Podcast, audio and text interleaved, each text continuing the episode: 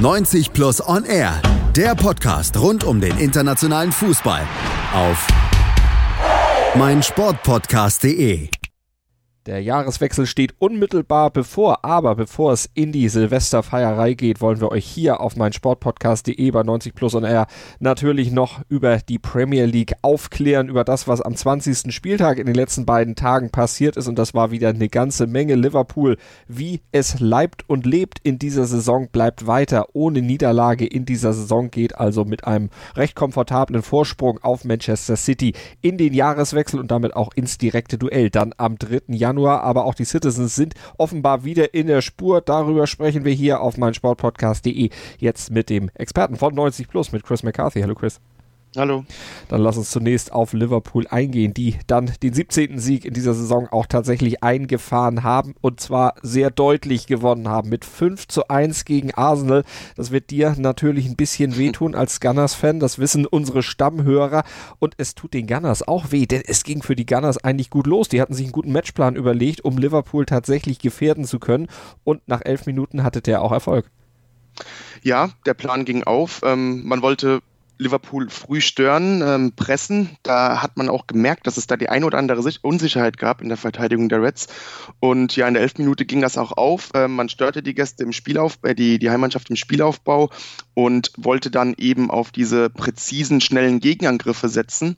Ähm, so war es dann in der elften Minute über die linke Seite und Iwobi dann mit einer tollen Hereingabe äh, in den Strafraum und dort schloss dann Maitland Niles zum 1-0 ab und in dieser Situation hatte man so ein bisschen das Gefühl, dass Arsenal hier etwas vorhat und wie gesagt, einen gut überlegten Plan hat und Liverpool so ein bisschen überrumpelt wirkte. Und Nur ganz kurz zumindest. Ganz kurz, weil der Plan offensiv natürlich gut umgesetzt wurde, aber wir haben es in den letzten Wochen bei Arsenal immer wieder besprochen, die Defensive leider komplett hakt. Da funktionierte wieder nicht allzu viel und so kam es dann auch relativ schnell zum Ausgleich. Drei Minuten später, Roberto Firmino. Ja, äh, so gut der Plan auf den ersten Blick auch war, ähm, er war irgendwie auch zum Scheitern verurteilt, denn die Defensive ist nun mal diese große Achillesferse und äh, sie wurde mit diesem Plan so ein bisschen entblößt und äh, hinten merkte man dann gleich, wo es bei Arsenal hakt. Nur zwei Minuten nach der Führung ein bisschen slapstickartiges Abwehrverhalten. Äh, Lichtsteiner bekommt den Ball nicht wirklich geklärt und Firmino nimmt dankend an und da stand es dann auch schon eins zu eins. Wem würdest du da insgesamt an diesem defensiven Konstrukt jetzt bei dieser Aufstellung, die Unai Emery dann gegen Liverpool gewählt hat, da ja, die Hauptschuld geben? Ich meine, Lichtsteiner, Mustafi, Sokrates und Kolasinac, das sind ja alles durchaus erfahrene Spieler, aber sie haben einfach ihre Defizite. Äh, Mustafi ist bekannt, Sokrates vor allen Dingen, der hat ja in den letzten Wochen schon relativ viele Fehler gemacht und das sollte sich ja im Weiteren dann auch zeigen. Ja, ähm, das sind alles erfahrene Spieler, aber insgesamt, und wenn man sich dann mal die, die Konkurrenten der Top 4 anschaut, sind sie verhältnismäßig unterdurchschnittlich. Ähm, sie haben alle erhebliche Defizite.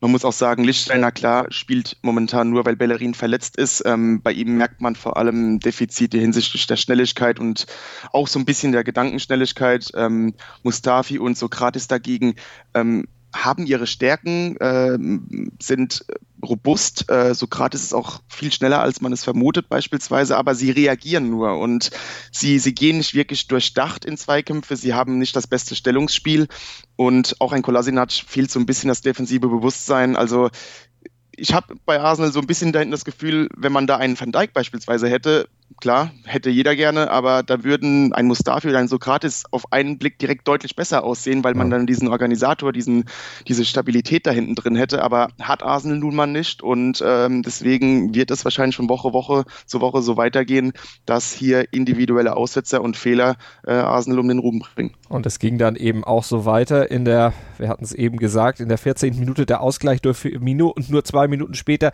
dann die Führung wieder durch Firmino und da kam dieses Zweikampf Zweikampfverhalten, was eben nicht wirklich da ist von Mustafi und Sokrates zum Tragen, denn die standen da, du hast, hast im Vorgespräch gesagt, wie Slalomstangen, aber das ist ein wirklich treffender äh, Vergleich.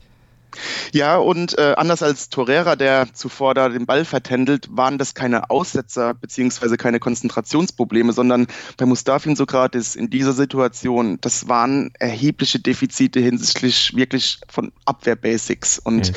man lernt schon in der Jugend, dass man als Verteidiger nur sehr spät zu Boden gehen soll, beziehungsweise das unbedingt vermeiden soll. Und dann sieht man da Firmino auf die beiden zulaufen und Sokrates und Mustafi gehen mit der ersten Gelegenheit mit der ersten Körpertäuschung äh, auf den Boden in den Zweikampf und machen es damit Firmino sowas von einfach da durchzumarschieren. War natürlich überragend von ihm, aber ähm, einer Verteidigung auf diesem Niveau darf sowas einfach nicht passieren. Und einer Verteidigung darf natürlich dann auch nicht das passieren, was dann bei der, äh, beim 3 zu 1 durch Sadio Mané äh, passiert ist. Zunächst ein Standard, den sie klären können, aber danach verlieren sie komplett die Ordnung. Ja, da ist da direkt das nächste Problem. Äh, individuelle Defizite, aber auch Probleme in der Abstimmung, Probleme in der Organisation, was ich eben angesprochen habe. Und da fehlte komplett äh, die, die Ordnung hinten drin und ähm, so kann Salah relativ unbeirrt, nachdem der Ball ewig in der Luft ist, ähm, in die Mitte auflegen auf Manet, der dann zum 3 zu 1 verwandelt. Also Liverpool spielte natürlich sehr stark, aber bekam es gerade in der ersten Halbzeit wirklich selten so einfach Tore zu erzielen wie hier. Und es sollte ja noch nicht der letzte Streich in der ersten Halbzeit gewesen sein, denn in der Nachspielzeit, da gab es dann ja auch noch das 4 zu 1 für Liverpool. Mo Salah schlug diesmal selber zu, nachdem er ja das Tor von Manet noch vorbereitet hatte, war er dann selber erfolgreich per Elfmeter und vorausgegangen war wieder Zweikampfverhalten von Sokrates, was man mit Plump noch sehr nett umschreibt. Genau, das war es. Äh, sehr plumpes Zweikampfverhalten macht es dem Schiedsrichter einfach sehr einfach, da auf Elfmeter zu zeigen. Äh, geht da etwas ungestüm in den Mann rein. Wurde natürlich dann dankend angenommen, absolut richtig. Und mhm. der nächste Beweis dafür, dass äh, Sokrates wahrscheinlich auch nicht die, der erhoffte Heilsbringer für diese Innenverteidigung ist. Salah war es, der über rechts in den Strafraum reingekommen ist und Sokrates, der hielt ihn oben ein bisschen fest, stocherte unten ein bisschen und dann traf er eben auch die Wade und Salah macht das, was man dann auch tut. Aber der Elfmeter auch wirklich nachvollziehbar.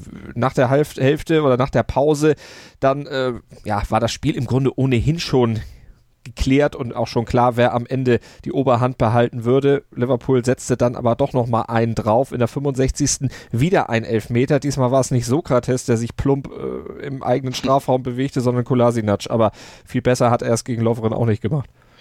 Ähm, nee, nicht wirklich, aber vielleicht ein Tick. Also ich weiß nicht, ob man den geben muss, aber äh, Kolasinac lässt überhaupt in Zweifel ähm, aufkommen, weil er ebenfalls einfach ein bisschen ungestüm äh, gegen Lovren da verteidigt. Ähm, wer weiß, ob Lovren da wirklich fallen muss. Er nimmt es jedenfalls clever an und man kann natürlich darüber reden, dass es ein Elfmeter ist.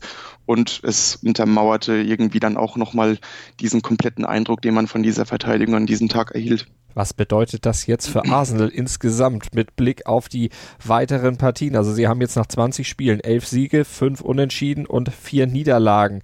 Äh, zwei Spieler aus den letzten Vieren verloren. Trend zeigt nach unten? Ja, ähm, ich muss aber insgesamt sagen, dass ähm, mir vieles unter Emery gefällt, von der taktischen Struktur, ähm, auch von der Spielidee. Aber diese Defensive kostete Arsenal nicht, nicht nur hier äh, Punkte, sondern könnte sie auch viel mehr kosten. Und man hat das Gefühl, dass Emery ähm, hier noch das ein oder andere Transferfenster benötigen wird, ehe man in die Top 4 wieder einbrechen kann. Ähm, es ist ein bisschen vergleichbar mit, mit Liverpool vor ein paar Jahren, als Klopp ankam. Da waren noch, auch noch einige Defizite, auch wenn man schon gute Fortschritte erkennen konnte. Und ich denke, solange diese Defensive so dasteht, wie sie dasteht, wird mehr nicht möglich sein. Da muss man dann vielleicht schon im Winter, spätestens aber im Sommer auf jeden Fall personell nachlegen und dann finde ich es erst fair, wirklich die, die Leistung von Emery äh, entsprechend zu bewerten, denn der Kader gibt wahrscheinlich nicht viel mehr her als Platz 5, vielleicht noch mhm. so, einen, so einen kleinen Kampf um Platz 4. Aber da wird es auch eng mit Platz 5, weil von hinten United drückt. Die sind ja mittlerweile wieder auf der Siegerstraße. Wir kommen gleich noch zum Erfolg von Manchester United an diesem Wochenende hören. Aber erstmal Jürgen Klopp, der hat mich auf der Pressekonferenz zu seinem Vorsprung oder vom Liverpooler Vorsprung vor Manchester City gesprochen. Er ist ja nach diesem Spieltag jetzt wieder bei sieben Punkten stehend und Jürgen Klopp sagte dazu Folgendes. Bitte nicht überbewerten, warnte er die versammelten Journalisten. I'm not the smartest person in the world, but I'm really not an idiot. Not always, at least. So, and um, that's really nothing. It's absolutely not important how much points you are ahead in December. Even it's end, it's end of December. If you drop three points, and you, you the next headline is Are they nervous now? And now it's not about creating headlines, creating stories. Now it's about, still about um, preparing football matches, play them um, as good as you can, and try to get as many points as you can. That's it. Von Spiel zu Spiel denken. So würde man das auf Deutsch wahrscheinlich dann auf einer Pressekonferenz formulieren. Aber er hat ja recht, das nächste Spiel ist ja dann auch das Topspiel bei Manchester City. Und Manchester City ist rechtzeitig zu diesem Topspiel nach der kleinen Delle, nach den zwei Niederlagen in Folge, nach den drei Niederlagen aus den vorvergangenen vier Spielen offenbar wieder in der Spur zurück, denn man hat Southampton mit 3 zu 1 besiegen können. Pep Guardiola wurde auf der Pressekonferenz gefragt, was er gemacht hat, um das Vertrauen seiner Mannschaft in die eigenen Fähigkeiten wieder reinzubringen. Er sagte, das war gar nicht nötig. We have the belief one situation is a win or lose, but uh, the belief is more what we are no matter if we win or we lose. So of course we know we have to come back to win games if we wanna are still there to fight for the the trophies, but uh, the belief is always there. Der das Vertrauen in die eigenen Fähigkeiten ist also wieder da und das hat man dann, Chris, gegen äh, Southampton auch gemerkt. Der Anfang war ein bisschen hektisch.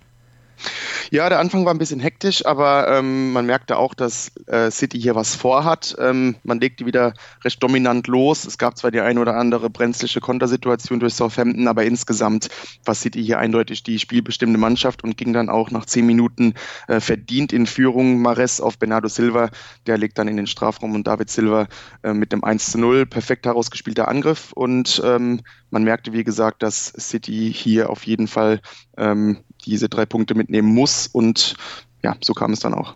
Kam am Ende so, aber es war trotzdem dann erstmal wieder so eine kleine Doublette der letzten Spiele, weil City ja. überlegen, auch dominant, aber sehr nachlässig in der Chancenauswertung. Sie hätten durchaus relativ schnell auch erhöhen können. Genau, ähm, kurz darauf gab es fast das 2 zu 0. Ähm, das muss man sich wirklich mal ansehen. Ähm, unglaublich gelöst ähm, aus dem eigenen Fünfer fast schon äh, mit Kurzpassspiel zwischen Ederson Kompanie. Also das, das war schon äh, wirklich an der Grenze zur Überheblichkeit, aber fantastische Passstaffette, die dann wirklich sogar noch zu einer Torchance durch Mares führte, der aber etwas verzieht. Also das war fast das 2 zu 0. Ähm, es gab noch die ein oder andere weitere Gelegenheit und ähm, City machte eben das besser, was wir in den letzten Wochen noch so kritisierten. Man war konzentrierter irgendwie, man war fokussierter vor allem und man, das Wichtigste, man, man hielt äh, den Fuß auf dem Gas und hielt die Intensität hoch und wollte unbedingt nachlegen. Dennoch gab es wie in den letzten Wochen zuvor direkt das 1 zu 1. Ja, Pierre-Emil Heuberg, der ehemalige Bayern-Spieler in der 37. Minute, dann mit dem Ausgleich. Zu dem Zeitpunkt auch dann relativ aus dem Nichts.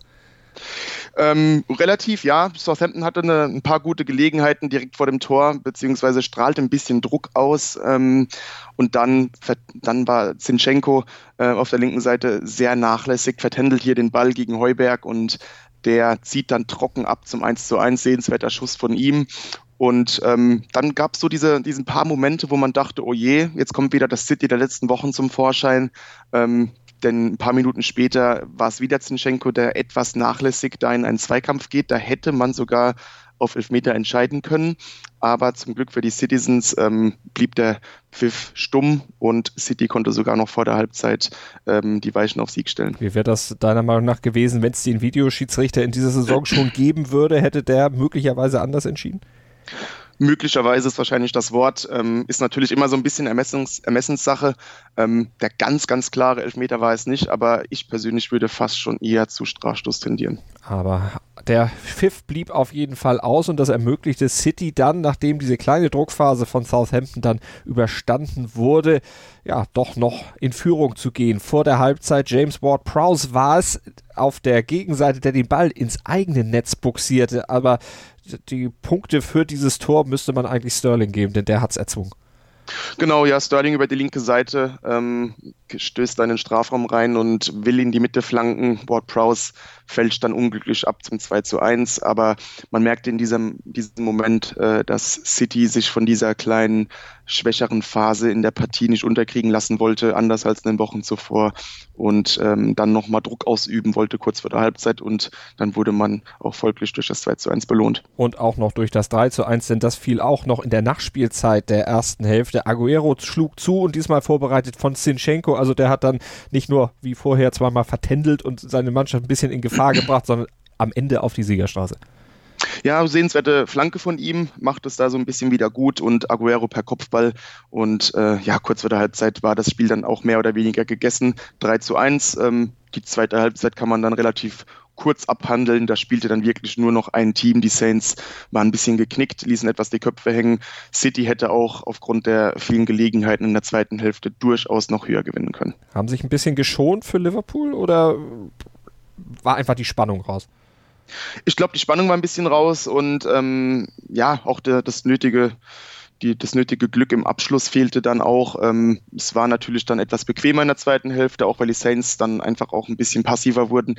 Aber geschont glaube ich nicht, denn ähm, das war ja gerade das Problem der Citizens in den letzten Wochen, dass man nach einer frühen Führung zu früh äh, den, den Fuß vom Gas nahm. Und ich glaube, gerade vor einem Spiel wie gegen Liverpool will man da unbedingt die Intensität hochhalten. Mhm. Und äh, ja, zweite Halbzeit war das dann etwas weniger der Fall, aber insgesamt ähm, wird City, denke ich mal, in, nächster, in der nahen Zukunft nicht mehr diesen selben Fehler machen. Bei den Saints, bei Southampton dagegen der Frust relativ groß und der entlud sich dann in einer recht hässlichen Szene. Heuberg, der vorher ja noch das Tor gemacht hatte, mit einem wirklich bösen Foul, der flog dann auch folgerichtig runter. Genau, ja, 85. Minute, da kam dann wirklich der Frust durch. Ähm, sehr hartes Einsteigen gegen Fernandinho, der zuletzt ja noch äh, verletzt fehlte und äh, absolut folgerichtig die rote Karte. Etwas unschön und auch nicht gerade durchdacht von Heuberg, der ja noch das 1 zu 1 machte und für Hasenhüttel durchaus eine wichtige Figur im Mittelfeld ist und dementsprechend jetzt auch gesperrt wird. Fernandinho zum Glück nichts passiert. Wie würdest du seine Rolle jetzt beim Comeback einschätzen? Wir haben ja in der letzten Woche darüber gesprochen, dass diese Niederlagenserie, dieser Knick bei City auch mit seinem Fehlen zusammenhing. Ja, auf jeden Fall. Also ohne ihn fiel City so ein bisschen die Kontrolle, ein bisschen die Struktur im, im Spiel. Ähm, jetzt ist er zum Glück wieder da für die Citizens, wird natürlich auch gegen Liverpool schmerzlich benötigt, gerade zu Hause. Ähm, aber bin mal gespannt, ob Fernandinho ähm, die ganze Saison durchhält. Er ist auch nicht mehr der Allerjüngste oh. mit, mit vielen ähm, Verletzungen, ja, einige Verletzungen äh, trägt er so ein bisschen mit sich, hat man das Gefühl. Ich weiß nicht, ob da alles auskuriert ist. Also City wäre gut beraten, im Winter da vielleicht nochmal nachzulegen. 33, da muss man natürlich dann auch mal ein bisschen auf die Bremse treten. Was macht denn jetzt diese Niederlage, weil die ja auch schon die zweite jetzt in Folge ist für Southampton äh, nach dem Amtsantritt von Ralf Hasenhüttel, der ja zunächst mal mit zwei Siegen gestartet war und jetzt diese zwei Dämpfer wieder kriegte. Man kann gegen City verlieren, aber hilft natürlich Southampton nicht weiter. Wie würdest du da den weiteren Weg sehen? Ist diese Anfangseuphorie unter Hasenhüttel jetzt schon wieder verpufft? Ähm, nicht wegen dem City-Spiel, aber ich muss sagen, dass äh, 1 zu 2 gegen West Ham gerade noch zu Hause war, da für mich ein bisschen enttäuschender, ein paar Tage zuvor. Aber man muss auch wirklich sagen, ähm, wir haben darüber geredet, als Hasenhüttel kam. Der Kader der Saints gibt nicht so viel her. Ähm, die Spielphilosophie des Trainers passt zwar gut äh, zu Southampton, weil man eben aufs Kollektiv Wert legt und nicht auf die Einzelspieler, aber auf der anderen Seite ist das auch ein sehr intensiver Spielstil, den Southampton nicht gewöhnt ist und das kostet Kraft und da muss man mal abwarten, äh, wie die Mannschaft damit umgehen kann. Ähm, jetzt gerade äh, zur Winterzeit kamen die Spiele natürlich Schlag auf Schlag, beziehungsweise kommen weiterhin Schlag auf Schlag. Also da ist das natürlich ein bisschen schwer, ähm, hier diese Idee erfolgreich umzusetzen. Würde da jetzt noch keine Panik machen. Ähm, wie gesagt, gegen City kann man verlieren. Ähm, es sind auch einfach diese Anpassungsprobleme weiterhin vorhanden. Jetzt folgt natürlich auch noch Chelsea, also da muss man hoffen, dass da das Selbstbewusstsein nicht leidet und dann kann man da schon ein paar Wochen später gegen Leicester, Everton, Palace und Co. Hier muss man dann wirklich die Punkte holen und da muss man gucken, ob die Mannschaft sich dann so ein bisschen an das äh, Konzept von Hasenhüttl gewöhnt hat. Haben wir natürlich alles im Blick und auf Southampton werden wir sicherlich dann auch am Freitag nochmal etwas genauer eingehen, wenn wir nämlich so eine kleine Hinrunden-Jahresbilanz ziehen, zusammen mit Chris McCarthy und dem Kollegen von The Zone mit Uli Hebel. Freitag dann als Podcast bei uns hier bei 90 Plus und R auf meinsportpodcast.de downloadbar. Wir machen eine ganz kurze Pause. Danach schauen wir noch auf Tottenham gegen die Wolves und natürlich gibt es dann auch noch die Awards hier bei 90 Plus und R auf meinsportpodcast.de. Hören, was andere denken auf meinsportpodcast.de.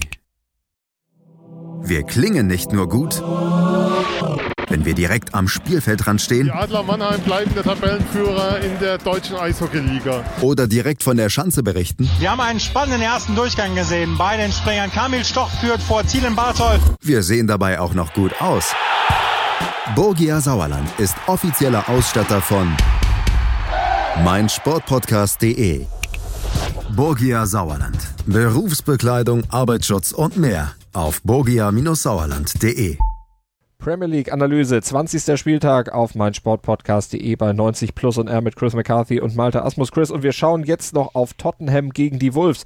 Die Serie von Tottenham, die war ja richtig klasse. Acht Siege aus den letzten neun Spielen, fünf Siege in Serie. Und dann ging man gegen die Wolves auch früh in Führung. Da ging man eigentlich davon aus, die Serie geht einfach so weiter. Aber am Ende ging man geschlagen vom Platz und das dann ja, irgendwie auch recht deutlich. Man fiel dann in sich zusammen, verlor am Ende mit 1 zu 3. Ja, äh, es fing, wie du sagst, super an. Es war ein absolutes Weltklasse-Tor von Harry Kane, ähm, der über rechts ähm, kurz vor die Strafraumgrenze zieht und dann mit seinem schwachen linken Fuß den Ball wirklich unhaltbar in den linken Winkel zimmert. Also ähm, natürlich ein, ein Traumtor und da dachte Tottenham wahrscheinlich wirklich, es geht jetzt einfach so weiter wie in den letzten Wochen, das dachten wir alle. Aber schlimmer noch, es war wahrscheinlich in den Köpfen der Spieler, die dann diesen Fehler, den wir eben bei City ansprachen, selbst auch bei, bei Tottenham dann machten, dass man wirklich zu früh äh, den Fuß vom Gas nahm, dass man dann ein bisschen selbstgefällig wurde, ein bisschen bequem wurde, sehr wenig für das Spiel tat. Man dachte wahrscheinlich, ähm, wir lehnen, lehnen uns jetzt ein bisschen zurück, ähm, man wartet auf die Kontersituation und wird dann hier recht pragmatisch und gro ohne groß äh, viel zu investieren hier die drei Punkte mitnehmen. Aber ähm, die Passivität, die wurde dann natürlich bestraft. Passivität dann auch in der 72. Minute im eigenen Strafraum. Willi Boli, der schlich sich da nach vorne, äh, kriegte den Eckball auch schön auf den Kopf serviert, aber es ging auch keiner richtig mit hoch und so war das 1 zu 1 dann passiert. Genau, da war schon diese Bequemlichkeit so ein bisschen in den Köpfen. Man muss auch sagen, zwischen dem Tor und jetzt in der 72. Minute, dem 1 zu 1, äh, ist natürlich auch sehr viel Zeit vergangen, aber es ist auch wirklich fast gar nichts passiert in dieser Zeit und äh, Tottenham plätscherte so vor sich hin und ähm, das merkt man dann auch bei solchen Situationen, bei einem Standard, da ist man dann nicht hundertprozentig auf der Höhe, da fehlt die letzte Konzentration und so kam Boli relativ unbeirrt äh, zum, zum Ausgleich und dann merkte man auch, selbst wenn dann das 1 zu 1 passiert, so schnell kann man dann auch bei Tottenham den Schalter nicht umlegen. Ähm, man war in seinem Trott drin und dann schaffte man es auch nicht mehr, wieder den Schalter umzulegen und das 2 zu 1 zu erzielen. Und die Wolves natürlich dann mit dem Momentum auch im Spiel, aber auch mit dem richtigen Auge und sehr viel Präzision in den Angriffen. Ja, ich meine, dass Wolverhampton Fußball spielen kann, das, das sehen wir, das, darüber reden wir jede Woche, dass das eine wirklich sehr talentierte Mannschaft ist. Und dann gab es einen sehr präzisen Angriff der Wolves, ähm, den Jiménez dann wirklich ebenfalls Weltklasse abschließt. Äh, ein nettes Tor. Ähm, man rechnet damit, dass er ins, ins rechte Eck, ins lange Eck schießen wird, aber ähm, schiebt dann überlegt äh, durch die Beine von Alderweireld ins kurze Eck zum, zum 2 zu 1 für die Wolves. Und man muss auch einfach sagen, das war zu diesem Zeitpunkt in der 83. Minute auf jeden Fall auch verdient. Wolverhampton hielt sich in, im Spiel drin, wartete auf seine Situation und man muss dazu auch sagen, ähm, ungewöhnlich effektiv, denn die Chancenverwertung war ja in den letzten Wochen immer das große Problem der Wolves. Mhm. Aber sie machten noch einen Treffer. In der 87. fuhren sie dann nämlich noch einen Konter und Costa, der erhöhte dann auf dieses 3 zu 1, weil die Spurs hinten dann aber auch ein bisschen ja, offen standen, weil sie eben alles nach vorne warfen und versuchten noch den Ausgleich zu erzielen und das ging dann schön nach hinten los. Ja, es waren eher verzweifelte Angriffsversuche, denn wie gesagt, man merkte, Tottenham kommt einfach nicht mehr jetzt in das Spiel rein. Ähm, man war dann wirklich geschockt von diesen zwei Gegentoren und musste dann einfach auch äh, hinten aufmachen. Und so kam es dann schon relativ schnell zum entscheidenden Konter. Nur vier Minuten nach dem 2 zu 1 erhöhte Costa auf das 3 zu 1 und Tottenham war damit sichtlich bedient und wurde dann einfach für diese Bequemlichkeit entsprechend bestraft. Und mussten dann auch in der Tabelle eben mit ansehen, wie City dann wieder vorbeizog. Also Tottenham nur noch in Anführungsstrichen auf Platz 3. City mit 47 Punkten, 7 Punkte hinter Liverpool wieder auf Platz 2. Tottenham aber noch zwei Punkte vor dem FC Chelsea, der bei Crystal Palace mit 1 zu 0 gewann. Und damit kommen wir zu den Awards des 20. Spieltags, Chris. Und wir verschenken oder vergeben geben den Einstand nach Mars Award natürlich für Solskjaer, den neuen Trainer, den neuen Heilsbringer bei Manchester United. Drei Spiele, drei Siege. Ja, liest sich natürlich äh, perfekt. Ähm, man muss auch natürlich sagen, es war für ihn ein sehr dankbares Auftaktprogramm, äh, beziehungsweise für jeden ähm, neuen Trainer war das ein dankbares Auftaktprogramm ähm, gegen Huddersfield, gegen Cardiff und jetzt zu Hause gegen Bournemouth, das zuletzt ja wirklich auf dem absteigenden Ast war. Und ja, man, man gewann wieder sehr bequem, 4 zu 1 und der Einstand nach Maß, ich, ich will es gar nicht, ich will gar nicht, soll es dir irgendwie hier kritisieren, aber man hat wirklich das Gefühl, dass es gar nicht darum geht, dass er jetzt an der Seitenlinie steht, sondern wirklich, dass es eben nicht Mourinho ist. Wir haben letzte Woche schon darüber gesprochen. Ähm, die Mannschaft wird losgelöst von ja fast schon dieser Tristesse unter Mourinho zuletzt, ähm, wie befreit. Pogba ist da äh, das personifizierte Beispiel dafür.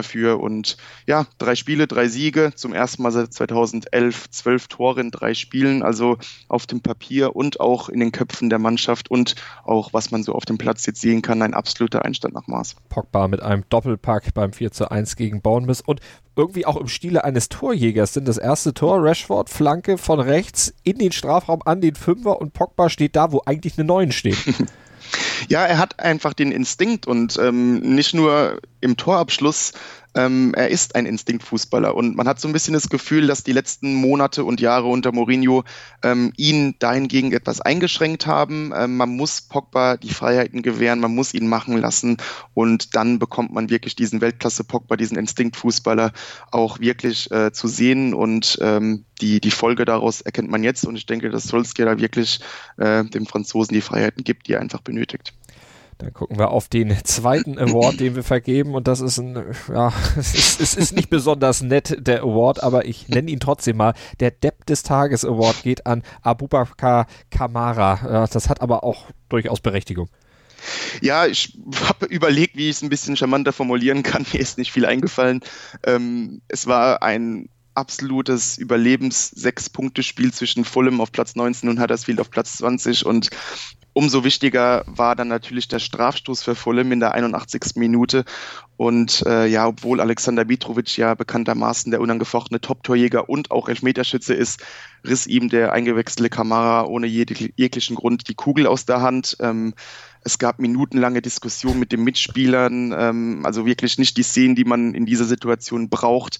Und Kamara ließ sich da wirklich nicht überzeugen, trat dann trotzdem zum Strafstoß an, und wie das in so einer Situation dann auch einfach ist, vergab er natürlich den Strafstoß. Ähm, Ranieri sagte nach dem Spiel, er hätte ihn umbringen können, ähm, weil es auch einfach ähm, ihm gegenüber und der Mannschaft und dem Club einfach äh, gegenüber zu wenig Respekt war.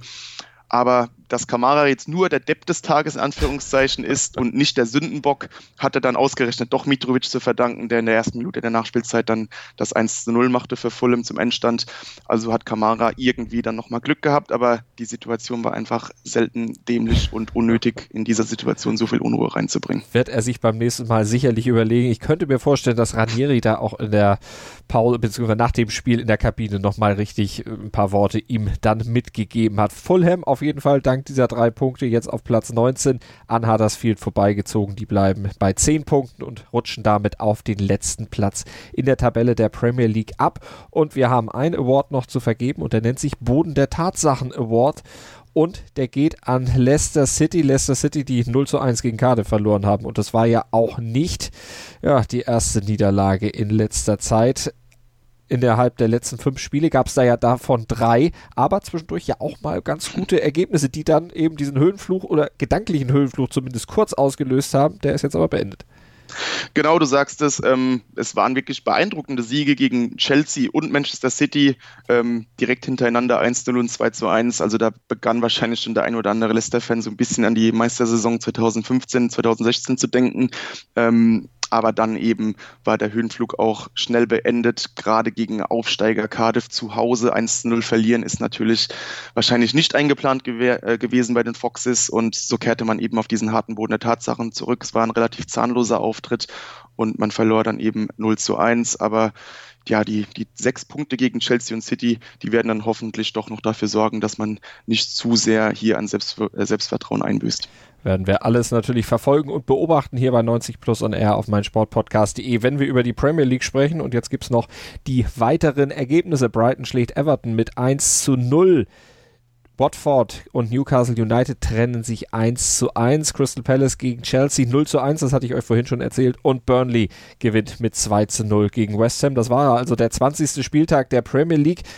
Es geht allerdings nahtlos weiter in der Woche nach Silvester. Also in dieser Woche geht es auch schon gleich weiter am 1. Januar geht es mit drei Spielen weiter. Am Mittwoch gibt es dann weitere Partien und am Donnerstag dann den Knaller City empfängt Liverpool und am Freitag, den 4. Januar, das solltet ihr euch vormerken, da gibt es dann unsere Premier League Zwischenbilanz nach 21 Spieltagen hier auf meinem Sportpodcast.de bei 90 Plus und R. Chris McCarthy und Uli Hebel analysieren dann mit mir zusammen die ersten 21 Spieltage seit Sommer. Und da geben wir natürlich auch einen Ausblick darauf, was dann vielleicht noch passieren kann in der Premier League auf das spannende Titelrennen. Vor allen Dingen wissen wir dann ja auch, mit wie vielen Punkten Vorsprung Liverpool dann in das Jahr starten wird. All das am Freitag als Podcast hier bei uns. Abonniert am besten den 90 Plus Feed oder den Fußball Feed auf meinsportpodcast.de. Dann seid ihr auf jeden Fall immer auf der sicheren Seite und habt die Podcasts von uns immer sofort bei euch auf dem mobilen Endgerät dabei, mit dem ihr uns dann gerne hören könnt. Chris, vielen Dank. Danke auch. Und einen guten Rutsch natürlich. Ja, ebenso. Danke. Und das wünsche ich euch, liebe Hörer, natürlich auch. Wir hören uns im nächsten Jahr, aber hört am besten über den Jahreswechsel alle Podcasts, die ihr kriegen könnt auf meinsportpodcast.de. 90 Plus On Air, der Podcast rund um den internationalen Fußball auf meinsportpodcast.de. Sportplatz mit Malta Asmus und Andreas Thies. Täglich neue Podcasts aus der Welt des Sports. Von Airhockey bis Zehnkampf. Berichterstattungen, Interviews und Fakten. Sportplatz auf meinsportpodcast.de